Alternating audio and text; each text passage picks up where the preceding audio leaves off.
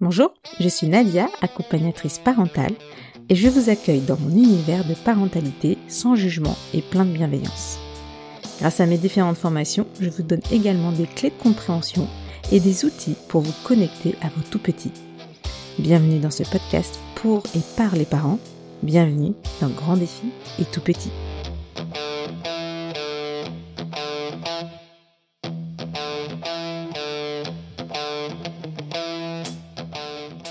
Hello tout le monde Bienvenue dans ce tips numéro 1. Alors merci à mes abonnés Instagram de m'avoir euh, chuchoté ce nom euh, très gentiment. J'aurais dû vous consulter euh, beaucoup plus tôt. Là, je l'ai fait un petit peu au pied du mur, la deadline étant ce soir. Mais voilà, je vous remercie vraiment. Et bah, qu'est-ce que c'est C'est ce nouveau format d'épisode, les tips? Donc, bah, j'ai eu envie de vous partager tout ce que j'ai appris durant mes formations. Euh, tout ce que je comprends aussi euh, de toutes mes lectures. Euh, j'ai envie aussi de vous donner des outils très simples que vous pouvez mettre en place si vous en avez envie. j'ai envie de vous expliquer certains mécanismes, certains, certaines logiques comportementales qui peuvent avoir lieu. Enfin voilà, c'est toute cette, euh, toutes ces choses qui peuvent vous aider, qui peuvent euh, vous réconforter, qui peuvent euh, peut-être vous donner d'autres pistes que j'ai envie de vous partager dans, ces épisodes tips. Donc, bienvenue. Alors aujourd'hui, ce premier épisode, je l'ai intitulé J'apprends à être parent. Mais non, c'est inné. Alors, euh, pourquoi? Je considère qu'il y a euh, plusieurs catégories euh, de parents. de mon expérience, j'ai côtoyé des gens qui disaient mais oui, être parent ça s'apprend, c'est pas inné, c'est comme un métier, ça s'apprend. Et puis d'autres qui disent bah non, c'est inné, on devient parent, on n'apprend pas, c'est pas un métier rémunéré, c'est pas quelque chose qui qui sort de, l'ordinaire. On, a vécu avec nos parents, donc euh, voilà, on sait aussi euh, devenir parent et on a le droit de se tromper. Alors je dirais par là que ces deux camps, euh, aucun n'a complètement raison et aucun n'a complètement tort. Et je dirais même que moi je distingue trois cas de parents. Il y a les parents qui ont reçu une éducation plutôt bien traitante, alors, pour rappel, moi, je, ne parle pas de, bienveillance, mais euh, plutôt de bientraitance parce que je, considère que euh, on peut être bienveillant tout en donnant euh, une claque ou une fessée, en disant que c'est pour son bien. voilà, donc je, préfère parler de, de bientraitance pour vraiment mettre de côté tous ces VO. Du coup, euh, je parlais des premiers cas de parents, donc ceux qui ont reçu une, euh, une éducation plutôt bien traitante et euh, qui emploient la même chose pour éduquer leurs enfants, donc une éducation plutôt bien traitante, qui arrive bien, qui connaissent quand même des difficultés et qui, qui, qui arrivent à les surmonter sans employer des VO tels que la, la mise au coin, l'humiliation, la fessée, etc. Donc pour cela, euh, je pense qu'il se rangerait plutôt dans le camp euh, mais non, c'est inné. Ensuite, il y a les parents qui euh, ont reçu une éducation plutôt à base de VO et qui veulent reproduire une éducation à base de VO. Donc c'est complètement différent du, du, premier cas, mais bon, je pense que cela se rangerait aussi dans le camp mais non, c'est inné. Et puis, le troisième cas de parents, c'est ceux qui ont reçu une éducation basée sur des VO, mais qui veulent prendre le chemin de l'éducation bien traitante. Et là, la difficulté est très grande. Pourquoi? Parce qu'il faut changer en général euh, une vingtaine d'années de sa vie où l'on a baigné dans un principe, une façon de faire, on a acquis des automatismes, des logiques comportementales, des points de vue. Et en devenant parent à son tour, il faut changer tout ça. Parce qu'avec les avancées légales et sociétales, on se rend compte que les VO, ben, c'est pas si instructif que ça, que ça en avait l'air. Aujourd'hui, il y a des alternatives beaucoup plus respectueuses de l'enfant, et on a envie d'y adhérer. Parce qu'en fait, on veut tous donner le meilleur à nos enfants. Donc là, le challenge, c'est de changer 20 ans de comportement, de réflexes et de points de vue. Et vous l'aurez compris, c'est aussi cette troisième catégorie de parents que je souhaite aider à travers mes accompagnements. Et c'est cela qui se range dans la catégorie j'apprends à devenir parent. Au final, euh, en fait, j'ai moi-même été dans cette euh, dans cette catégorie. Enfin, plutôt, j'ai migré de la catégorie 2, donc euh, j'ai reçu une éducation à base de VO et je reproduisais une éducation à base de VO. Puis, je suis allée dans la catégorie 3. Donc, je veux maintenant éduquer de façon bien traitante mes enfants. Et les toutes les, les choses qui m'ont aidé, donc à la fois les livres, les formations, les podcasts, euh, tout le temps que j'ai consacré à ça, c'est c'est quand même assez précieux. Euh, je pense pas que euh, toutes les personnes euh, aient ce temps. Euh, j'en ai fait ma reconversion aujourd'hui, donc voilà, c'est quand même assez chronophage. C'est ça demande beaucoup d'investissement et euh, les parents qui aujourd'hui euh, travaillent et qui aiment leur, euh, leur travail ne vont peut-être pas avoir ce temps-là, n'ont peut-être pas envie de se reconvertir dans ce domaine-là. Donc c'est aussi pour ça que je me suis reconvertie en, en tant qu'accompagnatrice parentale.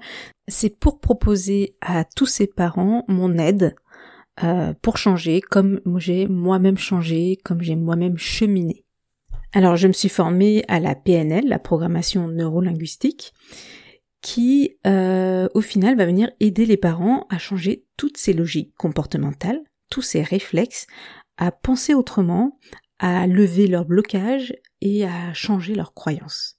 Donc au final, c'est très adapté euh, pour les parents qui veulent changer profondément leur façon de penser. Euh, ensuite, avant d'aller plus loin, je vais vous faire un petit récap des différents courants éducatifs.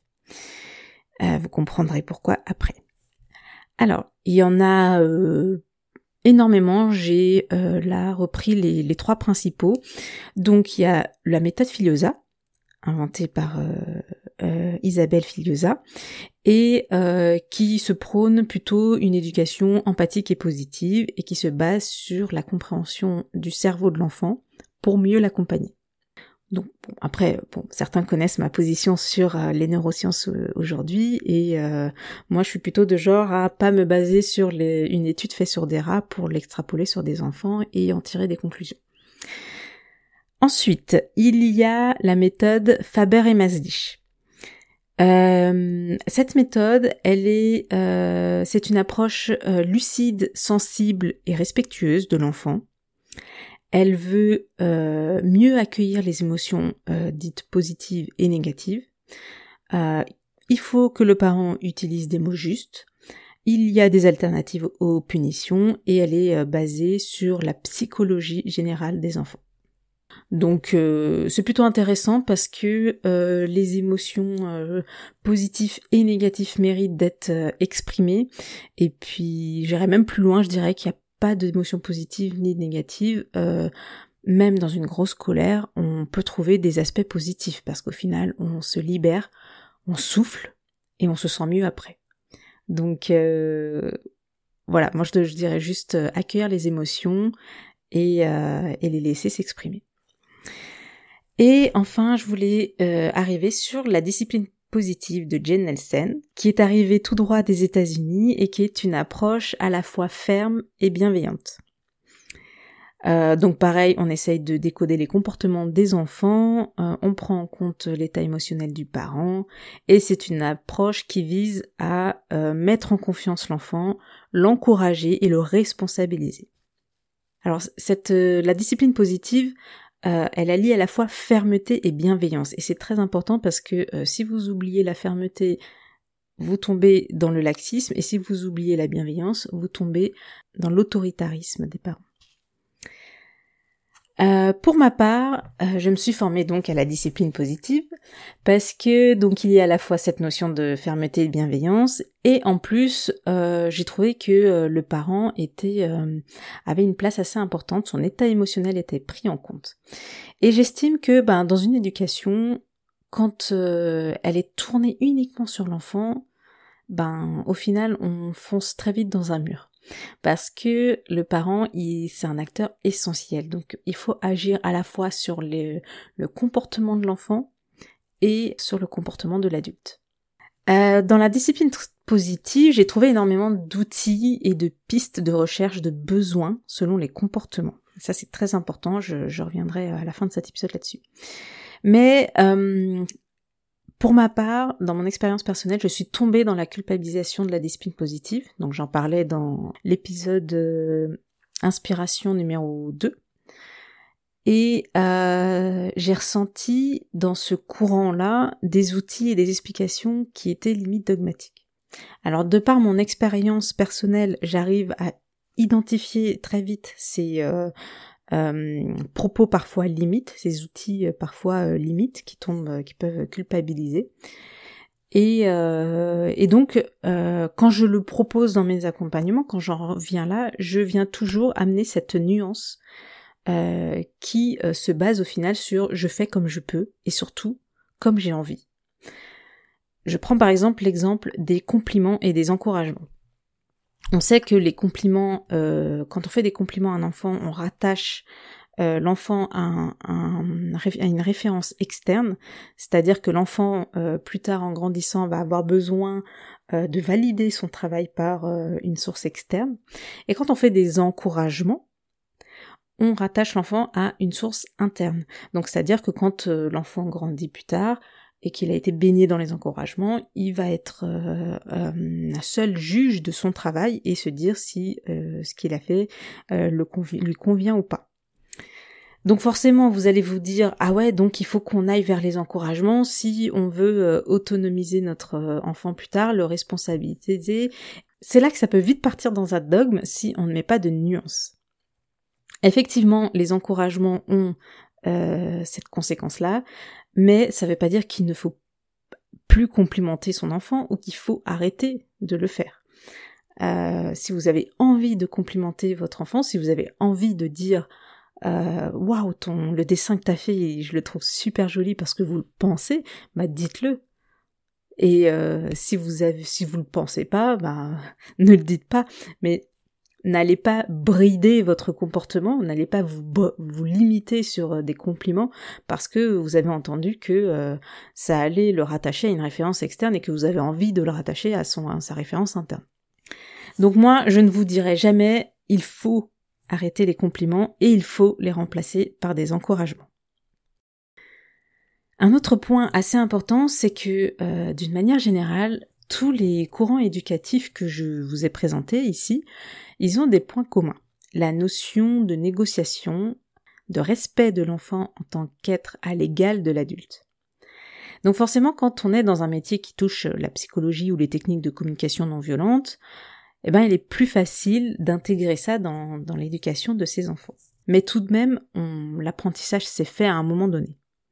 Et pour les autres, euh, pour lesquels euh, l'apprentissage ne s'est pas fait, eh bien, je, je pense que euh, on est tous différents. On a tous des facilités à peut-être comprendre la psychologie, d'autres à comprendre les mécanismes, la robotique, enfin le, tout l'univers scientifique. ben, il faut l'accepter. et connaître ses limites, c'est aussi une force.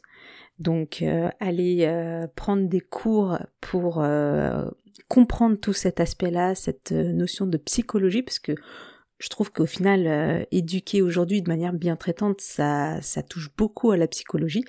Eh bien, c'est peut-être des choses que qui ne sont pas des facilités chez nous et chez moi-même, qui moi qui étais ingénieur dans, dans le froid et la clim avant, la psychologie, c'était pas du tout mon mon point fort. J'aimais bien, je, trouvais ça hyper intéressant, mais euh, je n'avais aucune notion. Et aujourd'hui, je vois à quel point euh, c'est hyper complexe et je trouve ça encore plus intéressant, mais euh, ça apporte tellement dans la vie, dans notre vie personnelle que euh, que voilà j'en suis comblée. Enfin bon, c'était ma petite parenthèse euh, personnelle, mais euh, voilà, ce que je, où je voulais en venir, c'est que je pense pas qu'il faille avoir honte d'aller chercher des cours sur de la parentalité parce que quand on est quelqu'un qui travaille avec des chiffres toute la journée, par exemple un comptable qui n'a pas beaucoup de notions de d'expression de, de besoin chez un tout petit, ça peut pas couler de source. Sur tous ces courants euh, éducatifs, il y a des livres, de la théorie, ce qui peut vous permettre de vous euh, donner euh, toutes les bases. Mais si vous voulez l'appliquer et changer profondément, il faut à un moment donné passer à la pratique. Et je ne parle pas de simplement pratiquer et appliquer à la maison, mais d'appliquer en groupe via des ateliers. En fait, c'est comme apprendre à nager. On peut lire des livres théoriques, essayer de nager seul dans son coin, mais au bout d'un moment, il faudra l'aide d'un professeur. Et c'est comme ça, à force de pratiquer, qu'on va réussir à euh, acquérir la nage. Eh bien, euh, changer euh, sa manière d'éduquer, changer sa parentalité, c'est pareil. certains auront peut-être juste besoin de la théorie, mais pour certaines personnes qui ont besoin de pratiquer, qui ont besoin de vivre l'expérience, eh bien elles peuvent se, tourner vers les ateliers de parents pour, euh, pour justement appliquer cela et euh, comprendre ce, ce changement qui s'opère euh, dans nos comportements d'adultes. Alors oui, pour toutes ces raisons que j'ai évoquées, ben, j'estime que la parentalité, ça s'apprend. Et de mon côté, je la base sur mon expérience, mes formations et aussi le grand intérêt que je porte à la compréhension des besoins de nos enfants. Alors je parlerai euh, de cette compréhension des besoins qui est euh, un vaste sujet dans le prochain épisode pour vous livrer euh, vraiment ce que j'entends par là, en quoi ça peut nous aider et pourquoi moi je base tous mes accompagnements là-dessus. Voilà, c'est la fin de cet épisode, j'espère qu'il vous aura plu. Euh, n'hésitez pas à venir sur Instagram, me dire euh, plutôt euh, dans quel camp vous êtes, dans quelle catégorie de parents vous êtes. je vous répondrai avec plaisir. Et euh, un dernier message aussi sur euh, les fameux ateliers que, que dont je parlais, les ateliers de parents. Je propose euh, des sessions gratuites pour euh, bah, pour tester mon offre. Donc si ça vous intéresse, n'hésitez pas à me contacter. Je peux vous inscrire aux prochaines sessions. Et bah, en retour, je demande simplement une critique constructive de, de l'expérience passée. Voilà, merci pour votre écoute et pour votre fidélité. Si vous pensez que cet épisode peut aider vos amis, euh, n'hésitez pas à le partager.